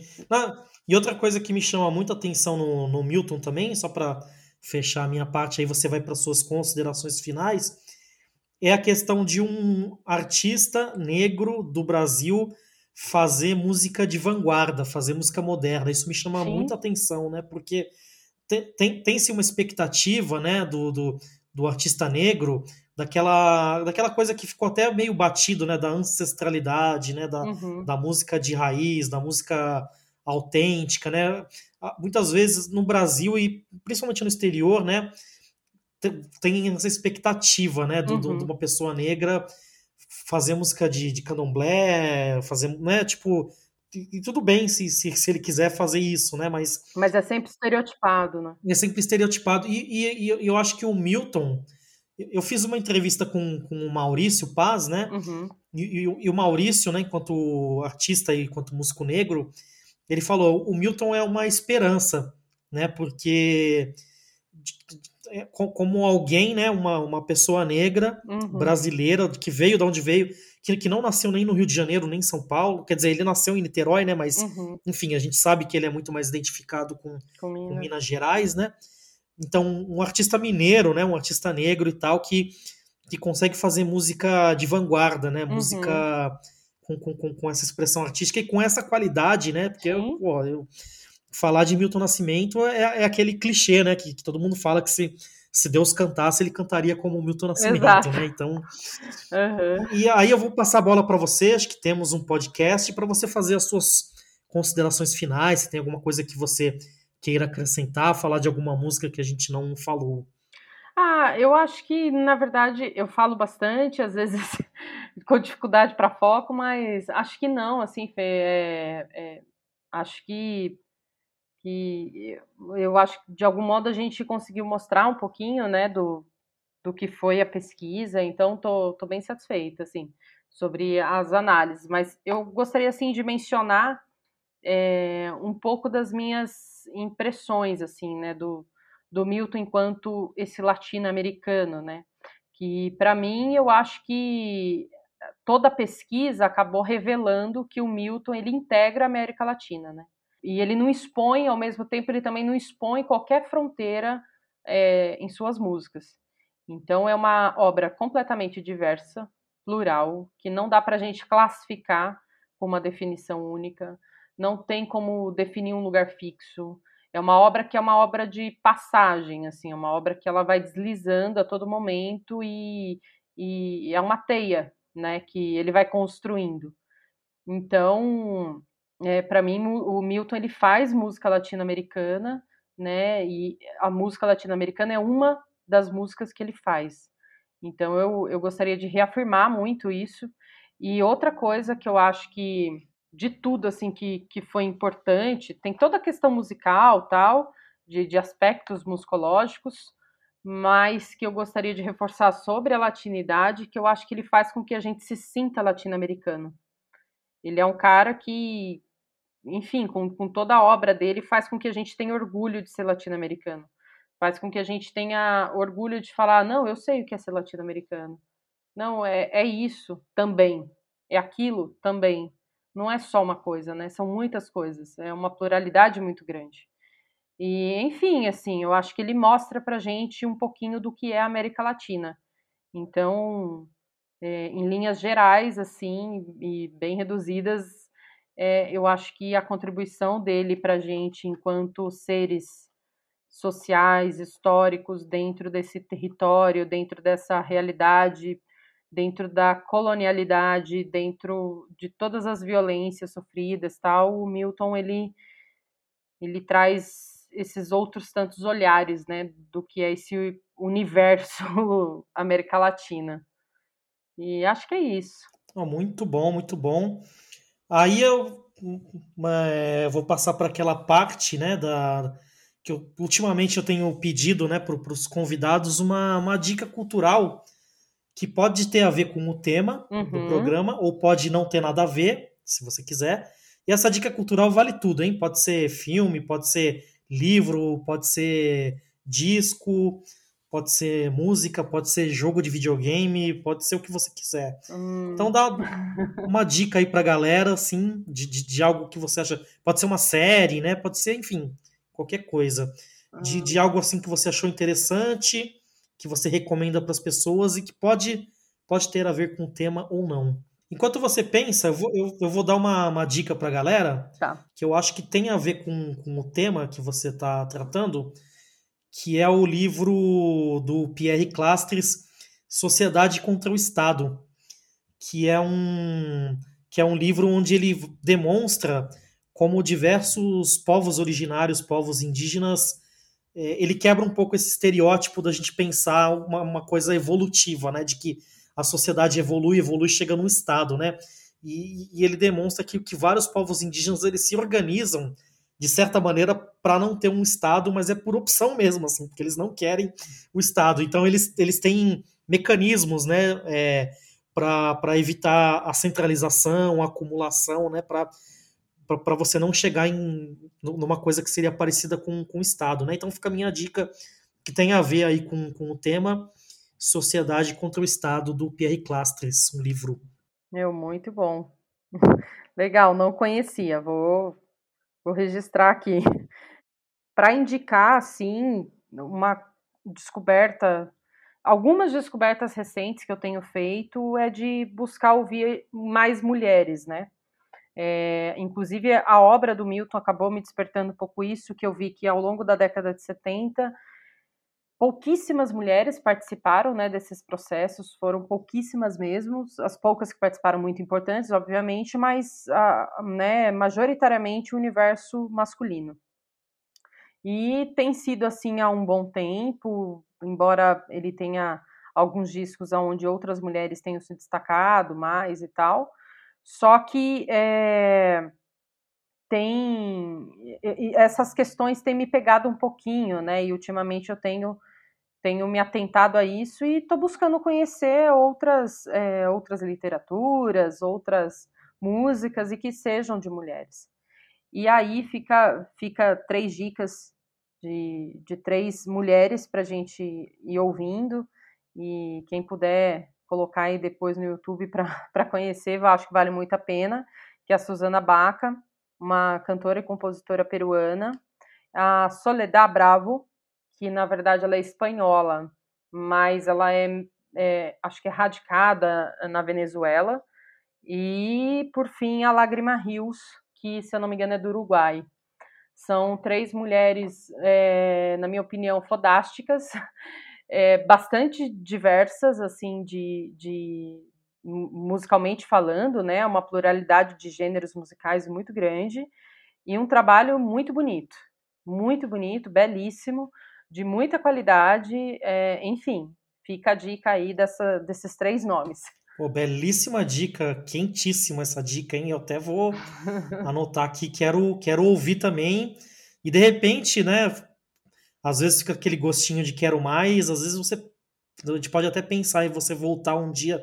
Tem um outro programa aqui do podcast que chama Encarte, que é um programa um pouquinho mais curtinho, uhum. que a gente escolhe um disco, né, e comenta sobre esse disco e tal, mas uma coisa mais menos técnica, né, uma coisa mais é, emotiva, né, de, de, de do, do, afetiva, né, com, uhum. com o disco e tal. De repente a gente pode até comentar algum desses discos dessas artistas aí, pode ser uma ideia interessante aí pro, pro futuro, Nossa, né? super top. Super top. Ultimamente eu ando com tanto sangue nos olhos dessa realidade bizarra que a gente vem vivendo. Eu ouço muito a Soledad Bravo, que ela tem uma arte crítica, inclusive discos de manifestos críticos assim excepcionais. Então, adoraria, viu? Vou com certeza topo essa experiência. Muito bom, muito bom. Então é isso, Fernanda. Temos um podcast. Então, para a gente encerrar, eu vou deixar você bem à vontade caso você queira divulgar alguma iniciativa sua, algum projeto, algum projeto musical, de repente, de, de, de algum amigo, de alguém próximo. Ou, e, e, se você quiser, né, fica bem à vontade, quiser deixar o seu contato, né, o e-mail, redes sociais, mas também fica bem à vontade. Se também não quiser, né? Porque é, é totalmente compreensível, né? claro. Então fica aí o, o espaço, né, para você divulgar o que você quiser. Claro, é, eu sou uma pessoa um pouco devagar para as redes sociais, mas eu tô por lá. Então, quem quiser me adicionar é Fernanda Marques é, no, no Facebook. No Instagram vai encontrar pelo meu nome completo, Fernanda Paulo Marques, né? Mas é Fernanda Marques também na medida do possível e conforme eu vou me atentando, eu respondo lá, mas eu sou realmente bem devagar para redes sociais e mas eu prefiro deixar meu e-mail, que é Fernanda S I B S de sapo de igreja B de bola C cibc arroba gmail.com fernandacibc arroba gmail.com é, e aí, em breve, eu vou lançar também no canal da Arteira. A Arteira é a, a produtora é, cultural que eu tenho. E tem um canal no, no YouTube, mas não é um canal ativo, né? Onde eu faça lives, coisas desse tipo. Mas eu vou gravar uma aula sobre a minha pesquisa, sobre o, a obra né, que eu analisei do Milton, e vou divulgar por lá.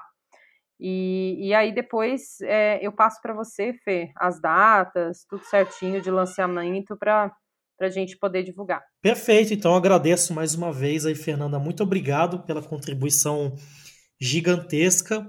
Eu acho que, enfim, quem gosta do Milton Nascimento vai vai passar a ouvir né, a música do Milton com, com outros ouvidos, né? E de repente, quem, quem não gosta, ou quem não conhece muito, quem nunca se interessou muito, espero que, que esse podcast desperte a curiosidade, né, de, de que as pessoas ouçam mais o Milton, né, ouçam é, levando em consideração essas questões que a gente levantou. E é isso, muito obrigado. Nossa, eu que agradeço, Fê. Fiquei bem feliz. Eu acho que é muito importante essa iniciativa que você está fazendo de dar espaço para discutir, né, em outro espaço que não é acadêmico, né, as nossas pesquisas, e que isso vai ampliando e aproximando a comunidade com a pesquisa acadêmica, que fica muito fechada dentro da universidade. Então, meu, parabéns pelo, pelo projeto. Espero que dê tudo certo aí, que tenha, tenha bastante sucesso, porque é uma iniciativa muito necessária. E agradeço mais uma vez pela oportunidade, agradeço por estar aqui falando do Milton, falando da minha pesquisa. E é isso aí, tamo junto e obrigado. Agrupemos todos luz.